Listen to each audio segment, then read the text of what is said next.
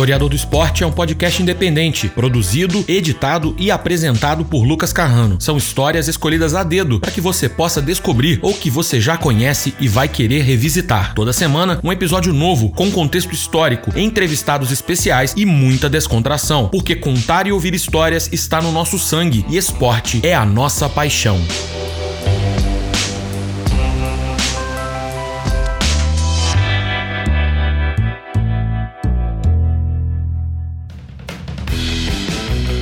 Historiador do esporte na área, eu sou Lucas Carrano e no episódio de hoje nós vamos falar sobre a Mano de Deus. Mas não, não é a mão de Deus de Diego Maradona, mas é a versão que fica para lá do Rio da Prata, dos uruguaios, cortesia de Luiz Alberto Soares Dias, um menino da pequena cidade de Salto, que viria a se tornar o maior artilheiro da Celeste Olímpica. O quadro Conversa traz um bate-papo especial com Martim Fernandes, com passagens por UOL, Folha de São Paulo, Jornal o Globo que agora faz parte do Grupo Globo, no GE e Sport TV. Vamos nessa?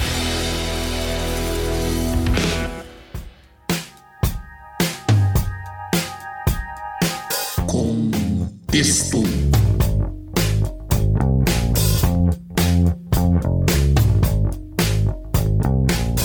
O Uruguai tem uma história única no futebol. Nossos vizinhos do Sul são o menor país em população a ter vencido uma Copa do Mundo. Esse feito, aliás, foi alcançado por duas vezes, em 1930, quando eles ganharam em casa, e em 1950, no infame Maracanatos. Para você ter uma ideia, em ambas as vezes em que a Celeste Olímpica levantou a Jules Rimet, a população do país não era maior do que a da cidade de Maceió, mesmo hoje em dia, o Uruguai segue com uma população muito pequena, de cerca de 3 milhões e meio de habitantes, número que não se altera significativamente há quase três décadas. Os uruguaios são, com larga vantagem, a menor população dentre os países sul-americanos que compõem a Comembol, com cerca de metade dos moradores do penúltimo colocado na lista, o Paraguai. É importante entender isso sobre os charruas, esse apelido que vem de uma das mais importantes tribos indígenas que habitavam a região porque assim a gente consegue dimensionar o tamanho dos feitos dos uruguaios quando o assunto é Copa do Mundo. Ainda assim, com muito brio, história e tradição, o Uruguai não vivia um momento animador no fim dos anos 2000. A Celeste Olímpica não havia sequer se classificado para o Mundial de 2006, sofrendo uma eliminação dramática para a Austrália nos playoffs internacionais. Essa derrota veio na disputa de pênaltis, Confira a narração local para o momento que tirou os uruguaios da Copa na transmissão da ESPN Desportes. Seguramente aí está Loisi contra Cariña, Loisi. ¡Gol! Y delirio en Sydney. El canguro ha dado el gran salto hacia la Copa del Mundo. John Aloisi haciendo historia con Australia.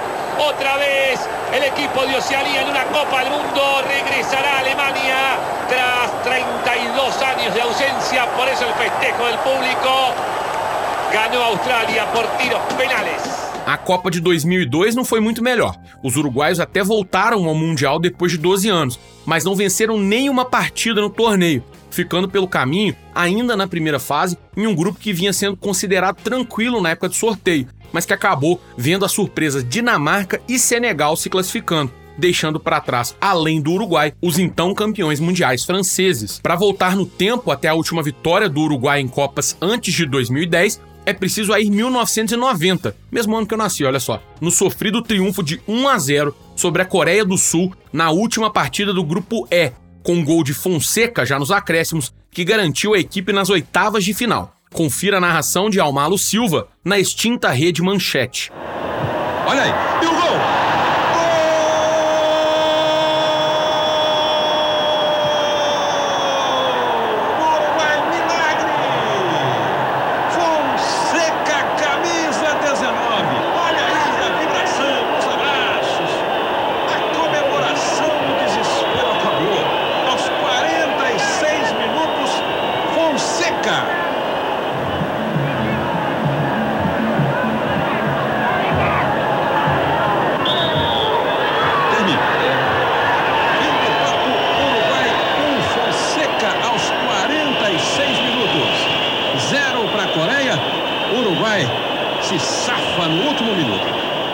Foi justamente assim que chegou ao Mundial da África do Sul o selecionado uruguai, tentando superar um trauma de não vencer em Copas há 20 anos e de ter caído nos playoffs a apenas um jogo da Copa do Mundo em sua última tentativa.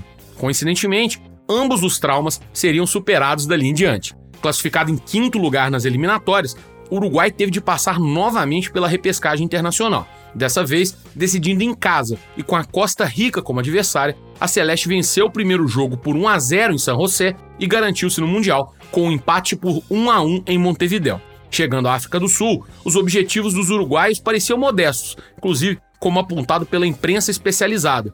Mesmo publicações internacionais como Guardian e BBC da Inglaterra apontavam que conquistar aquela tão sonhada vitória e passar da primeira fase já seria um triunfo e tanto para o país sul-americano. O time era comandado por Oscar Tabares, o mesmo do Mundial da Itália em 90, e ele levou uma seleção que misturava nomes que vinham se destacando na América do Sul com outros que já tinham se firmado na Europa.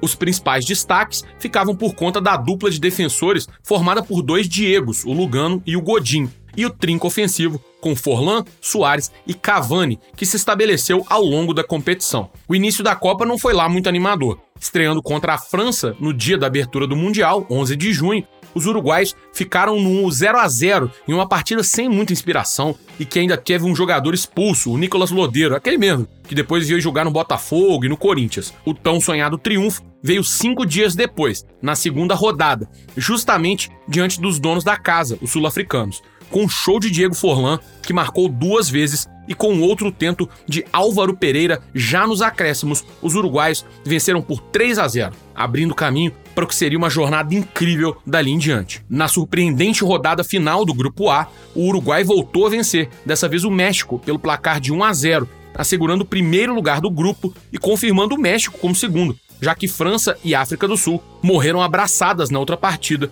após triunfo por 2 a 1 dos donos da casa.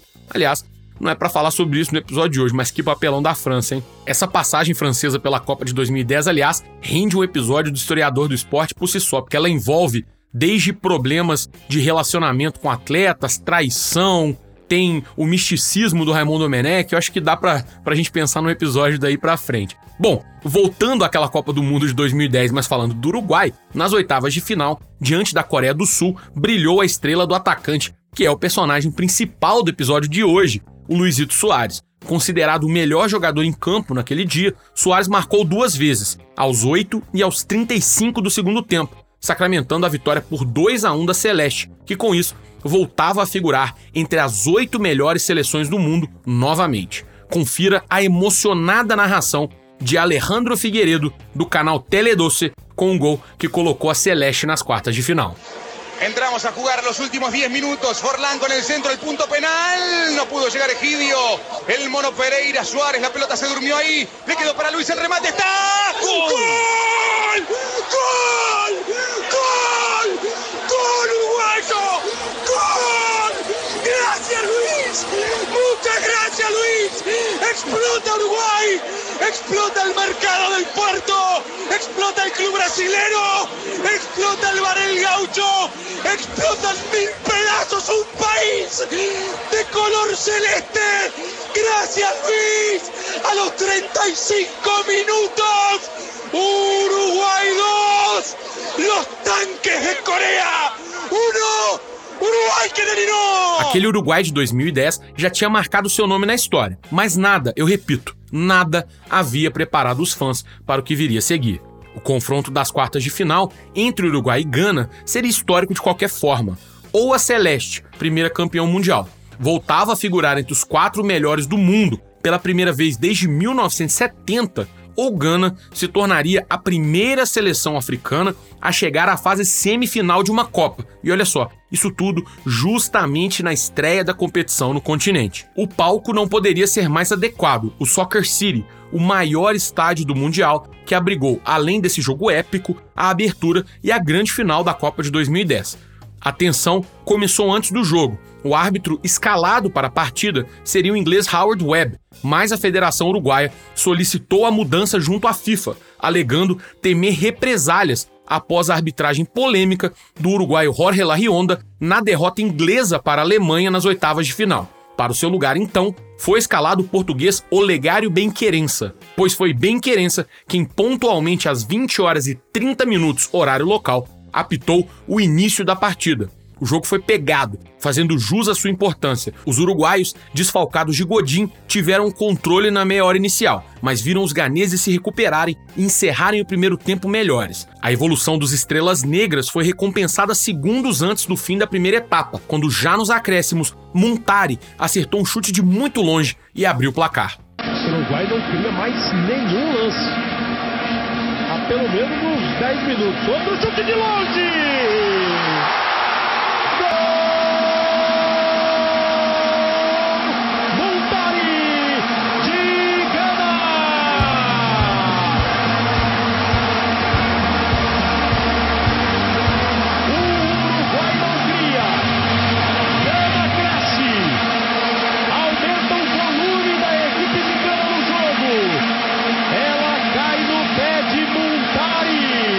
Você ouviu Kleber Machado e muitas vuvuzelas com o gol de Gana, mas o Uruguai voltou disposto a igualar a contagem na segunda etapa. E após falta sofrida por Fucile na quina da área, Diego Forlan cobrou com muita força e efeito para empatar o jogo aos oito minutos da segunda etapa. São três barreira, ele partiu, bateu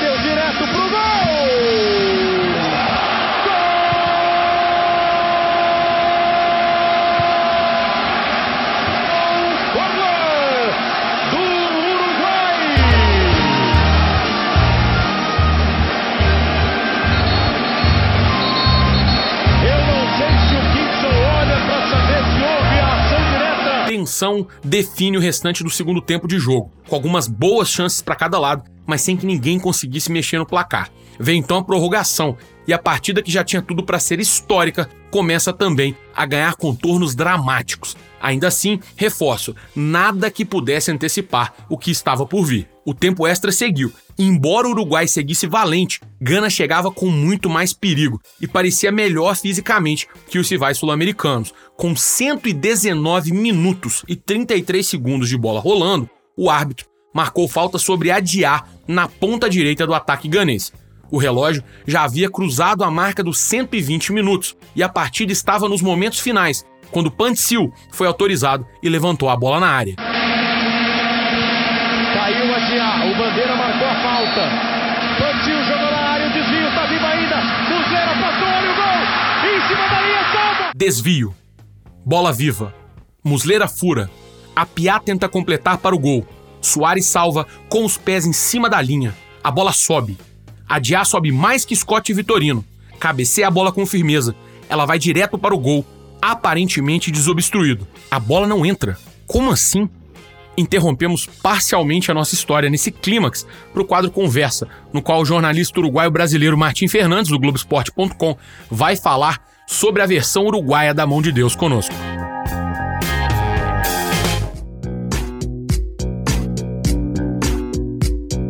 Conversa.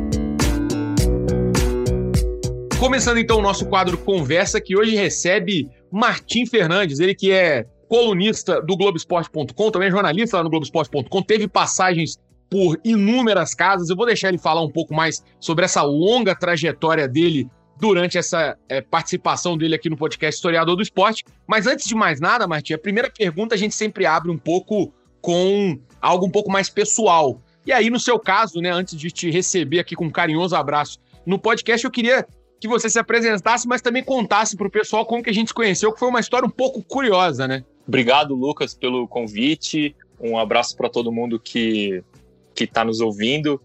Foi, foi estranho, né? A gente estava no Bahrein em 2017, cobrindo o congresso anual da FIFA. E aí, e aí a gente estava num shopping ali perto do hotel. Acho que a gente tinha ido ou comprar equipamento que precisava comprar para cobertura, ou tinha ido em algum evento, tinha a acho FIFA que o Ronaldinho e o Maradona estavam fazendo é, uma aparição isso. pública junto com a Kylie Lloyd e tal. A FIFA faz uns eventos assim para para bombar um evento que é só normalmente só de cartola, eles levam alguns ex-jogadores para fazer ali umas aparições para o público, agradar patrocinador, tal. E aí tava nesse dia era isso mesmo, tava o Ronaldinho, o Maradona. E aí encontrei um maluco falando português ali no Bahrein, que não era uma coisa muito comum, né? E aí, de repente, o Lucas se apresentou ali, falou: Ó, oh, eu conheço vocês, conheço você e tal. Eu falei, pô, isso é isso é muito estranho para mim, né? Eu não, não apareço muito na televisão ali, eu sou do, do texto, de ficar ali meio atrás das câmeras, mas. Nessa época, acho que menos ainda, né? Depois, acho que até você começou a participar mais de redação Sport TV e tudo, mas nessa época, se eu não me engano, você tava mais ainda era no blog, as colunas e tal, né? É, tanto que a gente foi para essa viagem. Tinha um repórter de TV, que era o Felipe Diniz, que na época era correspondente na Europa, que foi para lá, e eu fui para fazer mais as coisas pro site, né, pro GE, e para fazer produções também para TV e tal. Então eu não aparecia muito, quem aparecia era o, era o Felipe. Então foi até estranho alguém me reconhecer lá. Foi é estranho até hoje, eu acho. Né? Enfim, eventualmente acontece. Você não se acostumou ainda. Ô, Martim, conta pro pessoal um pouco sobre a sua trajetória, por onde que você. Hoje você tá no GS, você já contou. Também, obviamente, o pessoal já te conhece, mas como é que foi esse, essa trajetória sua no jornalismo? Bom, eu, eu cresci em, em Santa Catarina, né? Eu nasci no Uruguai, mas muito pequeno eu fui morar em Joinville, em Santa Catarina. Cresci lá, estudei lá, meu primeiro emprego foi lá no jornal A Notícia. Um jornal que, na época, 20 anos atrás, era até um jornal de porte médio, assim, tinha correspondente em Brasília, tinha correspondentes no interior do estado tal. Era o, eu até brinco que é o, na época era o 26 maior jornal do país. de lá eu fui para fazer o programa de trainee do Estadão em 2006. E aí depois passei a trabalhar no Estadão, trabalhei dois anos, quase três no Estadão, fui trabalhar na Folha de São Paulo, é, trabalhei anos na Folha, cobrindo seleção brasileira tal, viajei bastante, cobri a Copa da África do Sul, Olimpíada de é, Copa América da Argentina em 2011, viajei muito com a seleção. Em 2000 e, no final de 2013, eu recebi um convite para ir trabalhar no Globoesporte.com, eu fui. E aí no Globoesporte.com eu parei de cobrir a seleção brasileira como setorista, assim, mas eu passei a me dedicar mais a, aos assuntos é, extra-campo ali, bastidores tal. Então passei a cobrir mais a FIFA, Comebol. Depois, em 2015, eu peguei um, um período sem uma licença da, da Globo, fui fazer um programa para para jornalistas é, latino-americanos na Espanha, em Madrid. Então, uma parte ali de 2015 eu passei na Espanha, trabalhando no, no Diário Marca, na seção de futebol internacional do Marca, que é o principal jornal esportivo da Espanha. Depois voltei para a Globo, eu só tinha congelado ali o meu contrato com a Globo, não saí, né? Só peguei uma licença por um tempo, voltei para a Globo e desde então tô aí escrevendo pro, pro GE, participando dos programas do Sport TV, ajudando nas produções para TV e desde 2000 e 2018, desde fevereiro de 2018, eu também sou colunista do jornal o Globo, escrevo uma coluna por semana que sai aos sábados na edição impressa do Globo e eventualmente sexta-feira no, no, na versão digital do jornal. E dormir, você já desistiu, então, não tem, que você, você falou, eu achei que você fosse falar muita coisa que você tinha feito antes, mas você falou umas 19 coisas que você falou que você tá fazendo agora e ainda meteu um entre outras no final. Ainda falou assim, é isso aí, é, entre outras. Nesse, neste ano, né, esse ano foi um ano curioso, assim, 2020, que tava ali fazendo as coisas que eu sempre faço tal, e aí em março tava até começando a olhar para outras coisas, fiz umas matérias sobre esse mundo olímpico, que, que ia ter eleição do Comitê Olímpico tal, depois dessa cobertura eu acabei deixando, mas em março ali, do nada, o Ronaldinho foi preso no Paraguai, e aí me mandaram pro Paraguai no dia seguinte, eu fiquei lá nove, nove dias no Paraguai, na porta da cadeia onde o Ronaldinho estava tava detido, né, por uso de passaporte falso. Fiquei cobrindo isso e aí no meio, enquanto a gente estava no Paraguai, estourou a pandemia. Pô. E aí a gente estava lá cobrindo o Ronaldinho, né, todo foco, assim, interesse nisso, e de repente a NBA é cancelada, a Libertadores é cancelada, começa a ter notícia nos jornais paraguaios que não ia ser mais permitida a entrada e saída de pessoas por via terrestre. E aí aquilo eu falei, esse país vai fechar e a gente vai ficar dentro. E aí ah, foi uma decisão. Sai de casa, ali, despede da esposa, do filho, não, fala assim, já volto gente, e pô. E a gente saiu, foi meio assim, a gente foi cobrir sem saber direito o que estava acontecendo com o Ronaldinho. A gente tinha a impressão que ele ia ser solto no dia seguinte ou dois dias depois. Ninguém tinha, né, noção do que seis meses do que iria acontecer. É, exato, e aí deu a prisão preventiva ali, e aí ficou aquele momento quando ele vai sair, quando vai sair, aí no meio disso estourou a pandemia, a gente, né, a Globo tomou a decisão de mandar todo mundo que estava fora do país em cobertura voltar, né, por essa situação. E aí, desde o dia 12, 13 de março, trabalhando de casa, de home office, e aí, aí logo depois disso a gente começou a fazer um podcast diário para acompanhar o, esse mundo do esporte durante a pandemia, né, com o Gui Pereira, a Bruna Muito Campos é, e outros é, profissionais ali, o Guilherme Daoli, o editor brilhante, o Leon é, Bianchi, que é o, o mago dos podcasts ali da Globo e tal, enfim. foi bem legal, durou 80 e poucos episódios, era um podcast diário, então dava um trabalho é, espetacular de, de produção e de marcar as entrevistas, de fazer, de editar com muita frequência. A gente avançava na madrugada para ele ficar todo dia pronto e ir pro ar às sete da manhã, né? Foi uma experiência legal, durou um pouco mais de três meses. Depois disso, né, os campeonatos voltaram, então as nossas rotinas foram também um pouco voltando. Eventualmente eu vou para a redação participar dos programas, mas a maior parte do tempo ainda estou trabalhando de casa, então foi um ano muito maluco assim, nesse sentido. Começou com uma cobertura muito intensa, e de repente a gente passou a fazer um podcast diário, que é algo que eu nunca tinha feito, nunca fiz antes, nunca fiz depois.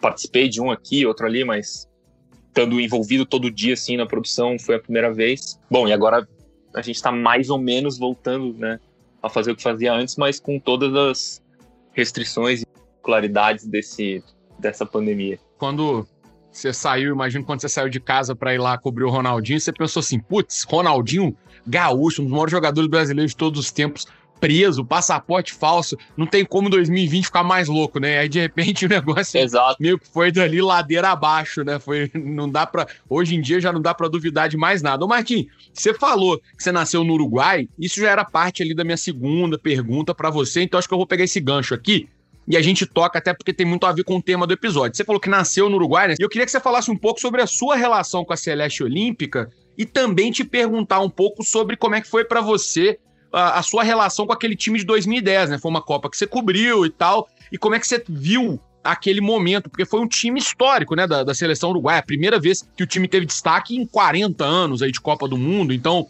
foi é, campanhas muito traumáticas nos anos anteriores, 2002 principalmente, 2006 nem classificou, né, mas 2002 tinha sido uma campanha bastante traumática na, na Copa da Coreia e do Japão. Então, como é que foi para você aquele, aquela experiência em 2010 e essa sua relação pessoal com a Celeste? A vida inteira você sempre acompanhou, mesmo tendo vindo para Santa Catarina? Como é que foi isso?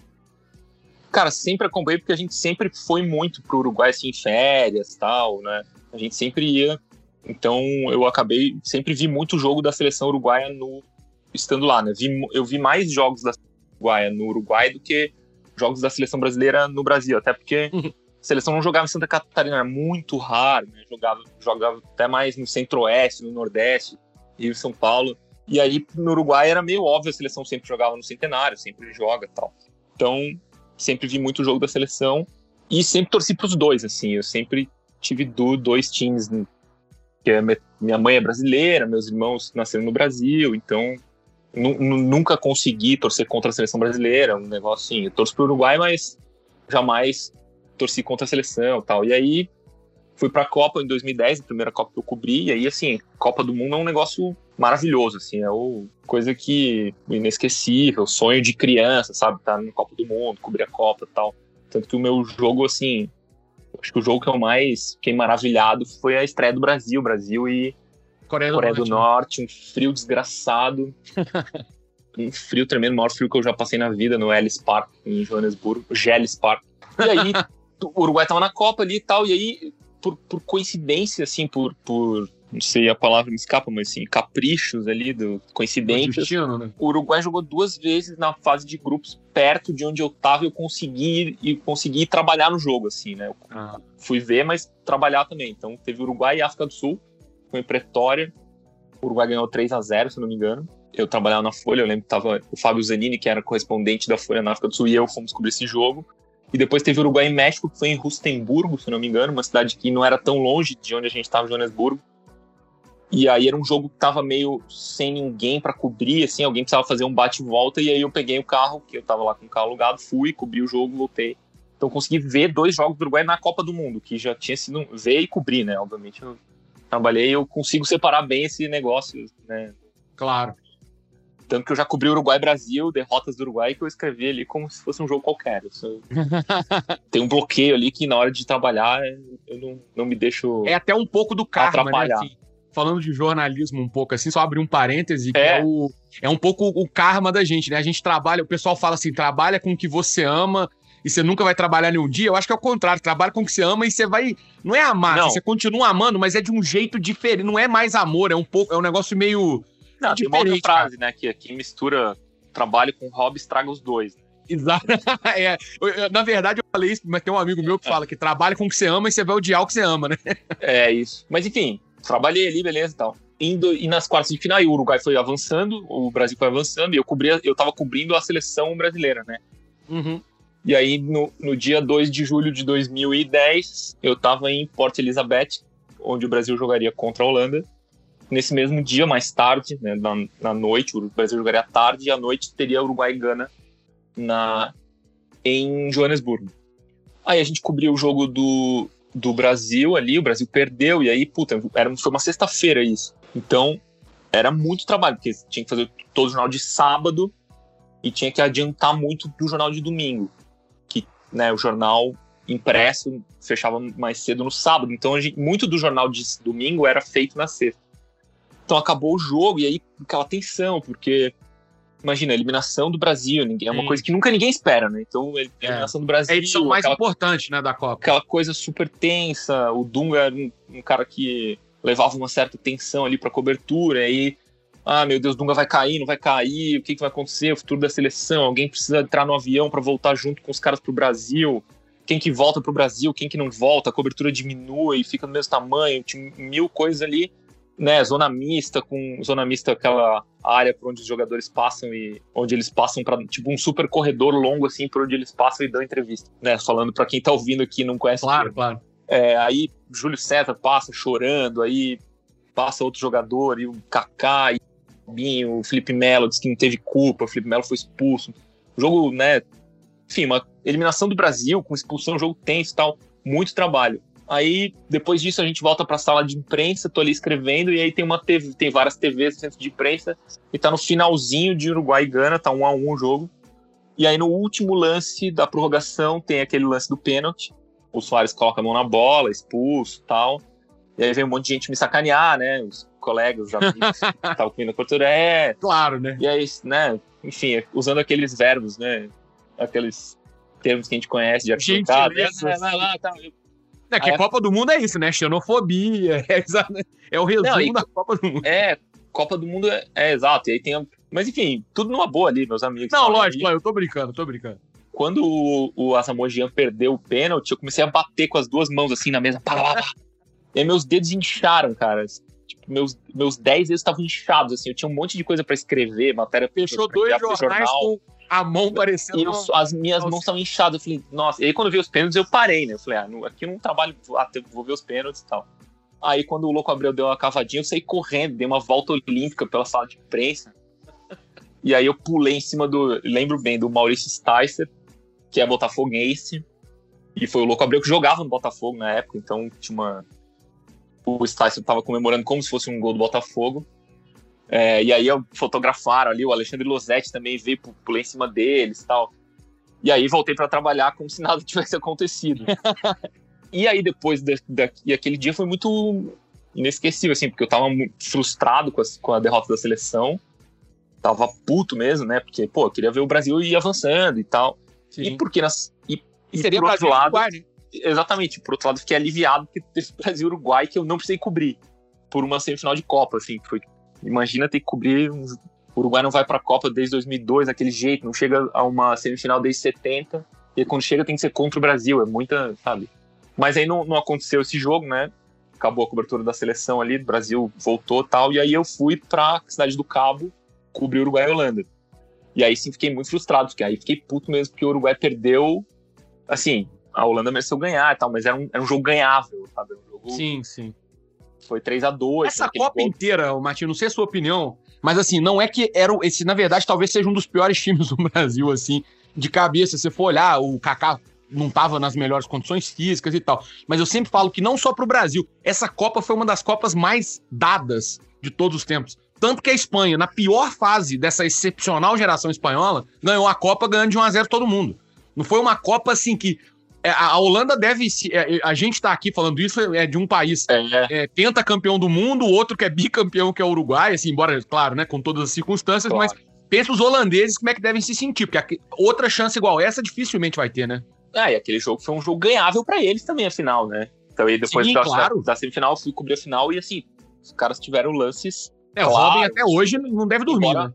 embora a Espanha fosse um time melhor, tenha jogado melhor, o título tenha ficado em boas mãos, era, era a seleção mais. Era a melhor seleção daquela Copa, não tenho essa, não tenho essa dúvida, não, assim. Mas sim, era uma Copa que tava ali meio se oferecendo, assim. Embora eu acho que a Espanha ganharia de todo mundo, assim. Embora tenha começado perdendo para a Suíça, né? A Espanha estreou com derrota naquela Copa. Foi. Eu acho que a Espanha era o melhor time, assim, mais pronto, mais, mais consciente, todo mundo sabia o que fazer, era um, era um time era um time legal, assim, de ver. Aquela Copa especificamente, talvez as duas Eurocopas, né, a anterior e a seguinte, tenham sido tenham oferecido apresentações melhores da Espanha, mas mas aquela Copa eles acho que foi um campeão justo assim, um campeão legal.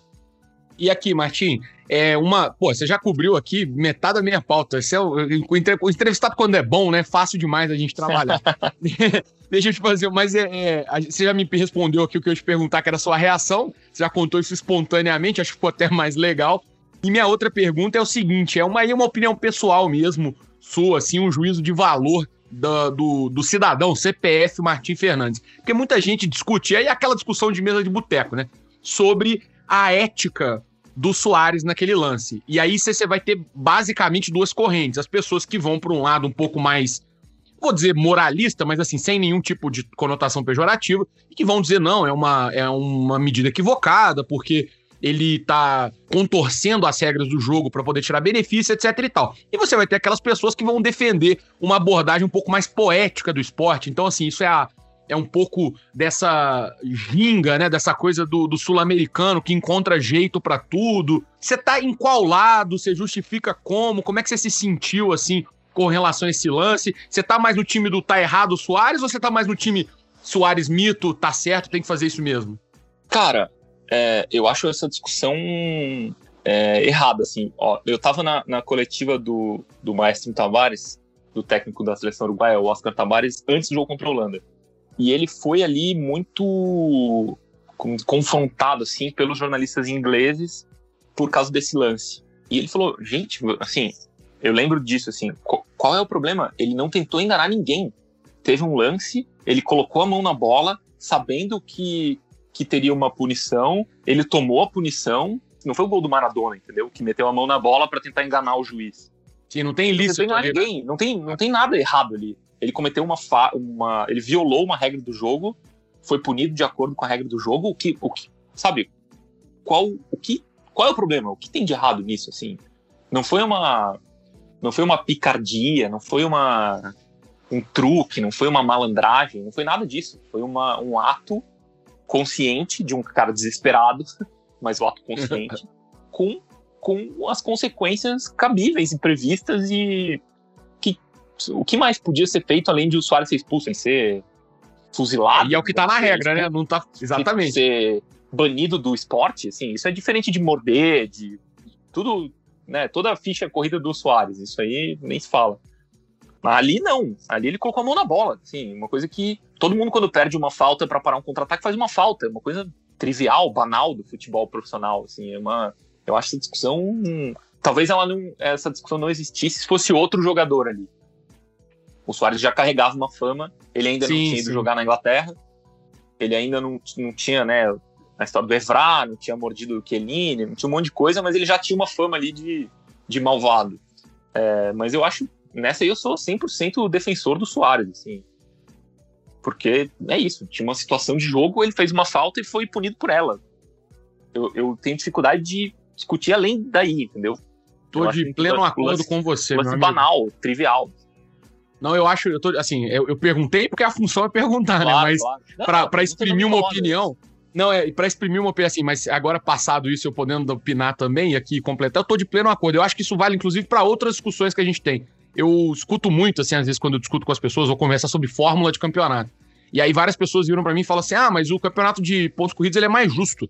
E eu falava, cara, assim, se você for olhar pelo texto frio da lei, é, se tá na regra que o time perde de 3 a 0 e é campeão, e a regra tá todo mundo de acordo, isso é, é justiça. Isso. Embora não seja injusto. Ou seja, o campeonato de mata-mata, ele é justo, porque ganha quem, quem vence o jogo final. Essa é a regra, tá todo mundo de acordo, todo mundo lendo pra saber.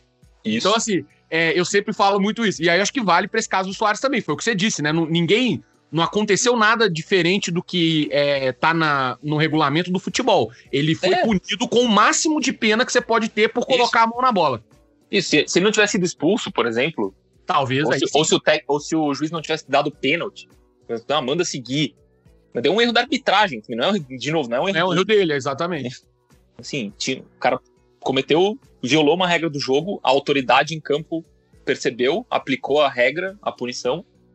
Sim, pra mim não há nada, nem, não há nem o que discutir sobre esse lance. Não, Estamos do mesmo lado, então, nessa história. Vou fazer uma última pergunta pra você aqui, Martim. Por mim, a gente ficava conversando pra sempre, você sabe, né? Você já, já teve lá em casa, a gente já sentou, já bebeu cerveja. Você sabe bem disso que se deixar, a gente vai. Até você quase perder seu voo de volta pro Brasil, né? Mas é o seguinte, cara, eu, só pra te perguntar sobre o Soares e, é, e sobre esse momento em específico, assim. Pensando nesse lance dele com a mão, que foi um negócio assim, eu, eu lembro, eu já, ta- já era mais adulto, né? Se eu gosto muito de Copa do Mundo, assisti a vida inteira, mas eu tinha 20 anos nessa época, então assim, já acompanhava o futebol há mais tempo, já tinha uma noção. Ainda assim, vendo aquele momento em específico, eu me senti, eu, Lucas, me senti como uma criança de novo.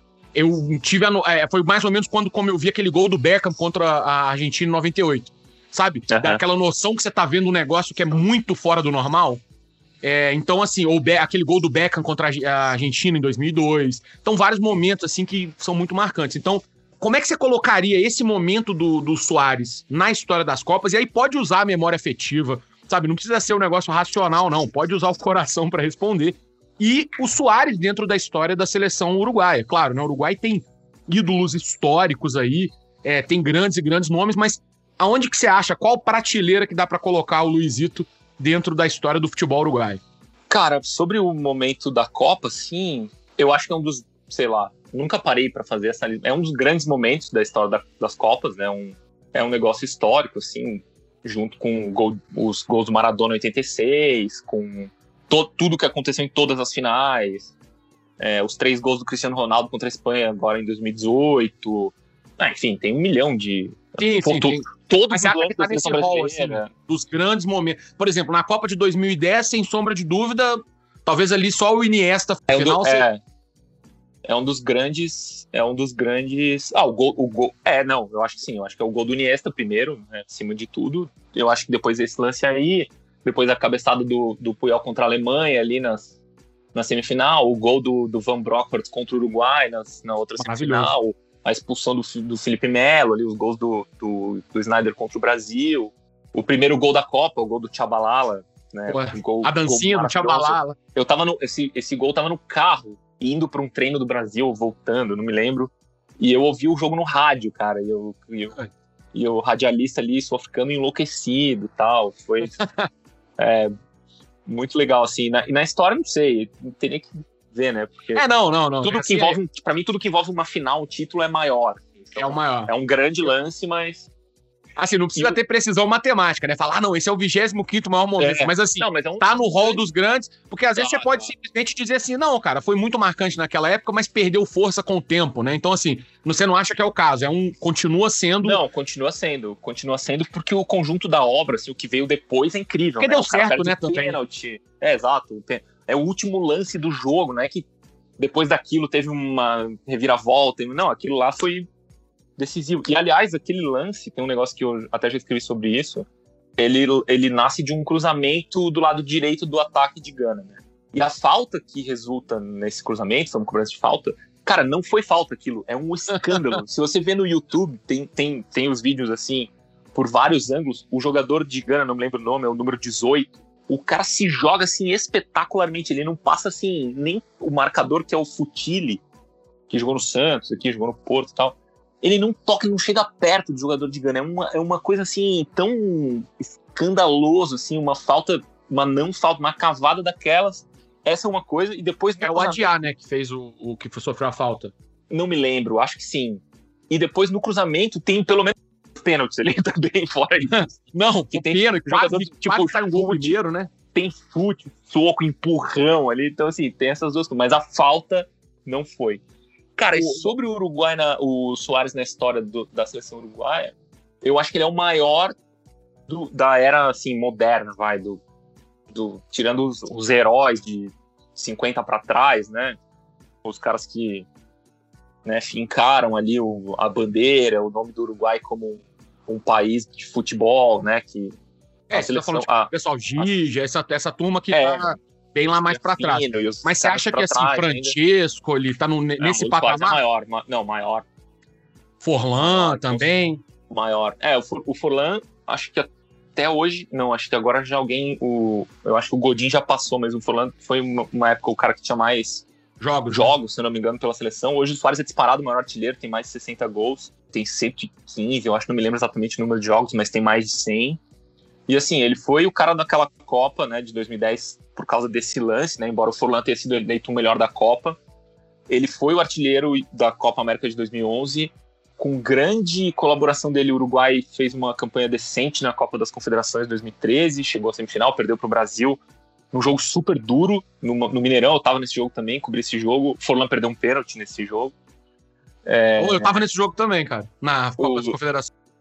É, foi um jogo super duro. Foi o jogo mais difícil do Uruguai. Né, do foi o gol de cabeça né? do Paulinho, né? Se eu não me engano, que empatou. Gol de cabeça do Paulinho, exatamente. O Uruguai fez um. Aí, sem ele, ele, né, depois na Copa de 2014 ele mordeu o Chiellini, não jogou contra a Colômbia, e sem ele o Uruguai não existiu contra a Colômbia nas oitavas, perdeu 2 a 0 De novo, num dia que o Brasil também jogou. O Brasil jogou contra Verdade. o Chile no Mineirão.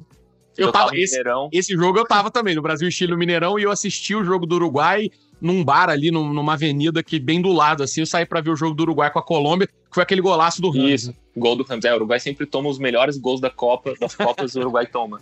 E depois ele foi figura decisiva para o 2018. Então, assim, o período em que ele jogou na seleção regularmente, assim, ele começou a jogar para a seleção logo depois da Copa de 2006, ali ele passou a ser convocado, coincide com, com a volta do Uruguai ao cenário, assim, mundial, sabe? Tá, teve o Forlan, teve o Cavani, teve os zagueiros, teve o Lugano e Godin, Jimenez depois, teve uma, uma geração ali de jogadores que não eram tão talentosos, mas que na seleção sempre rendiam. Então, assim, eu coloco o, o, o Soares acima desses caras, assim, como o, o, o, grande jogador dessa era moderna, assim, vai, sei lá, desde depois dos, dos heróis, assim, dos super-heróis de, do começo do século lá, o Soares para mim é o, é o, maior de todos, assim. Aí depois vem ali Cavani, Forlan, Godin, Lugano, é, todos esses, mas para mim o Soares está acima deles. Muito bom ponto. Eu achava que ele e o Forlan tivessem mais próximos, mas depois que você falou, me deu um clique que o Forlan ele foi mais inconstante, digamos assim, né? Ele teve um momento ali muito apagado na própria carreira dele também. Não, é, tanto em clubes e tal.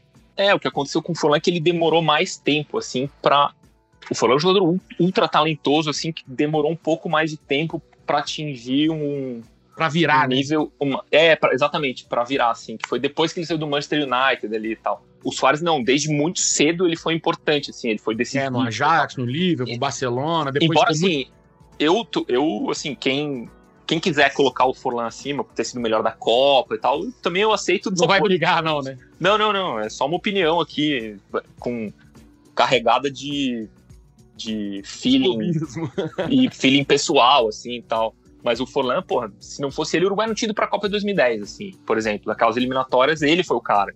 Então... Verdade. Mas muito, muito bom ponto de vista. Eu vou te falar com sinceridade. É. Provavelmente você mudou, mesmo sem querer, só expressando sua opinião, talvez tenha mudado a forma como eu, eu vejo esse ponto. Ô, Martim, te agradecer pela participação no Historiador do Esporte. Um prazer imenso falar com você. Sempre muito bom trocar ideia. Você é um cara pô, fenomenal. Valeu pela gentileza de ceder um pouco do seu tempo e seu conhecimento, experiência, né, sobre a seleção uruguaia, pra gente falar nessa história aqui sobre Soares e a mão, né, que salvou o Uruguai na Copa de 2010. Muito obrigado mesmo e seja sempre muito bem-vindo aqui ao podcast. Sempre quiser voltar, as portas da casa estão abertas. Um abraço. Pô, obrigado aí, espero que tenha valido a pena. Valeu mesmo. Obrigado pela gentileza e pelo convite. Um abraço para todo mundo que estiver ouvindo. Valeu.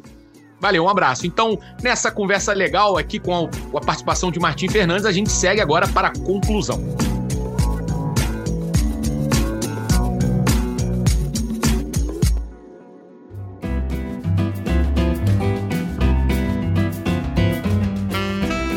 Onde que a gente tinha parado mesmo? Ah, na cabeçada do Ganês Adiar, que a bola não entrou, certo?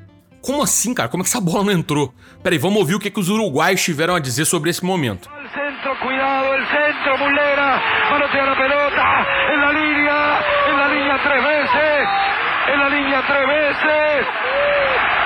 Hay mano, penal. Sí, sí, sí, sí, Hay expulsión. penal. Y expulsión. Hay penal en la hora y expulsión. No, increíble. Expulsado Suárez. Expulsado Suárez. Increíble. Ya Vos está. sabés que hay una mano, Carlito. Hay una mano en la línea que despeja la pelota. Pois bem, Luiz Soares, que segundos antes havia salvado uma bola em cima da linha com os pés, muita gente, aliás, se esquece desse detalhe. Subiu mais que todo mundo. Porém, ele foi com a mão e aplicou um verdadeiro bloqueio de vôlei na bola.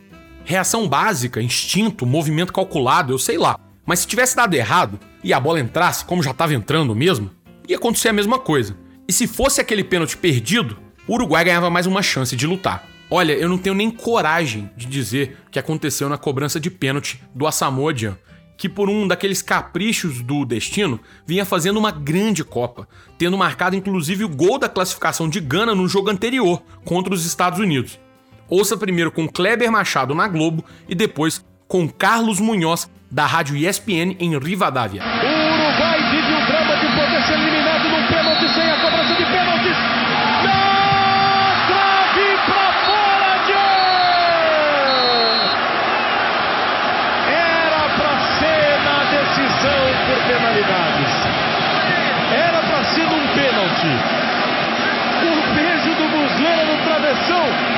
Mas tem que ser mais romântico do que foi, Muslera. Porque o pênalti era pra acabar o jogo. Acabou o jogo, né? Ele bateu, ela toca no travessão e vai pra fora. Le va a pegar. Y llorando. Va Gian. Va Gian. Lo erró. Lo erró. Lo erró. Lo erró Gian y terminó. Uruguay. Uruguay. Permítame. Uruguay, carajo. Sí, señor. Uruguay, carajo. Lo erró Gian. Y era offside de a Pia, Esteban. Era offside, ¿quién? De Pia. Era offside del 10. Te digo que era offside del 10 cuando vino el tiro libre. Yo te voy a decir una cosa. Después discutimos lo que quiera. O próprio Soares comentou o momento em uma entrevista ao colega de Barcelona, Gerard Piquet, para a Players Tribune. Foi uma mescla de estar deprimido, de estar triste porque eu tinha sido expulso, porque íamos perder. E quando ele erra o pênalti, vem a satisfação. Coloque a culpa em mim por falta de fair play, mas não fui eu que errei o pênalti para Gana. A história já estava feita àquela altura, mas para Luiz Soares, que foi das lágrimas aos gritos de alegria em apenas um segundo enquanto deixava o gramado expulso, o Uruguai ainda precisava conseguir a classificação, e para isso ia ter que vencer a disputa de pênaltis. Eu sempre gosto de dizer que nenhum roteiro de ficção supera a realidade. E olha só como é que foi essa disputa de pênalti. Forlan, Scott e Vitorino marcaram para o Uruguai. Maxi Pereira perdeu. A Piá, o Asamoah Gyan, o mesmo que tinha errado um pênalti minutos antes, marcou para Gana. Mas o Mensah e o Adiá perderam, ou seja, o gol do Uruguai na última cobrança colocaria a Celeste Olímpica na semifinal da Copa do Mundo. E coube a quem a tarefa de sacramentar uma das vitórias mais incríveis de todos os tempos. Sebastian é o louco Abreu. Justo ele, o atacante das cavadinhas, dos pênaltis marcantes, mas que deixa o torcedor com o coração na boca. Aí a gente vê a falta que acompanhar o Brasileirão faz. Se os fãs do Brasil já imaginavam, embora duvidasse do quão louco Abreu pudesse ser, parece que o goleiro ganês Kingston era mesmo o único que não tinha ideia do que estava vindo pela frente. Ele caiu pro lado direito, Abreu foi de cavadinha e colocou o Uruguai em uma semifinal de Copa do Mundo pela primeira vez em 40 anos. Embora esse capítulo tenha se encerrado, a história não termina aí. Sem Soares suspenso, o Uruguai lutou bravamente, mas acabou derrotado pela Holanda por 3 a 2, encerrando assim o sonho do tricampeonato mundial. Luizito voltou para a disputa de terceiro lugar, mas o Uruguai voltou a ser derrotado por 3 a 2, dessa vez para a Alemanha, o que fez com que a equipe repetisse o resultado de 70, ficando com o quarto lugar. Essa geração da Celeste não se despediu sem um título. Em 2011, na Argentina, a equipe conquistou a Copa América, quebrando um jejum que já durava 16 anos, com direito a 3 a 0 sobre o Paraguai na grande final. Luiz Soares, aliás, não seria notável em Copas do Mundo somente por sua defesa incrível e salvadora contra a Gana. Quatro anos mais tarde, no Brasil, o atacante uruguaio se envolveu em um episódio com o zagueiro Chiellini, que o marcou tanto ou talvez até mais do que essa mão de Deus uruguaia na Copa de 2010. Mas isso, é claro, já vai ser assunto para outro episódio do Historiador do Esporte.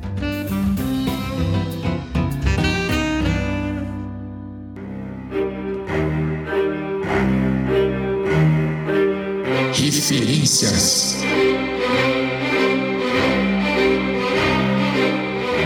Começando as referências do dia com referências em português. O site Trivela tem uma crônica muito maneira do episódio da mão do Luiz Soares contra Gana. Ela foi escrita por Leandro Stein, que inclusive fala bastante de outro personagem importante daquela noite, o Adiá.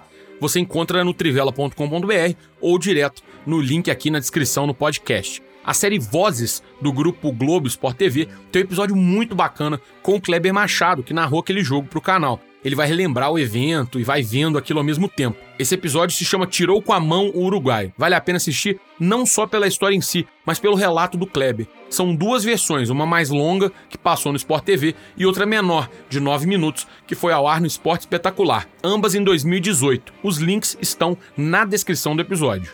A entrevista que eu mencionei agora há pouco do Soares, concedida ao Piquet, tem outras declarações também. Há um vídeo com uma boa porção da conversa que diz respeito ao lance das quartas de final da Copa de 2010.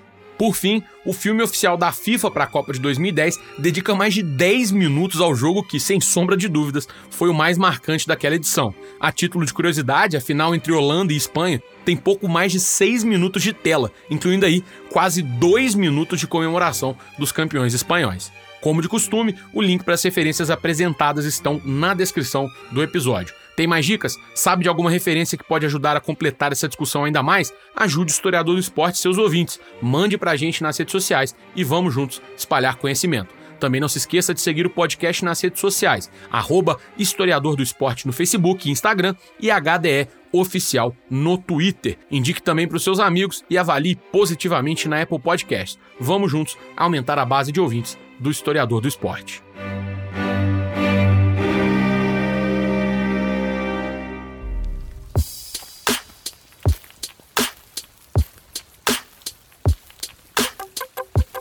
Enquanto a trilha sobe.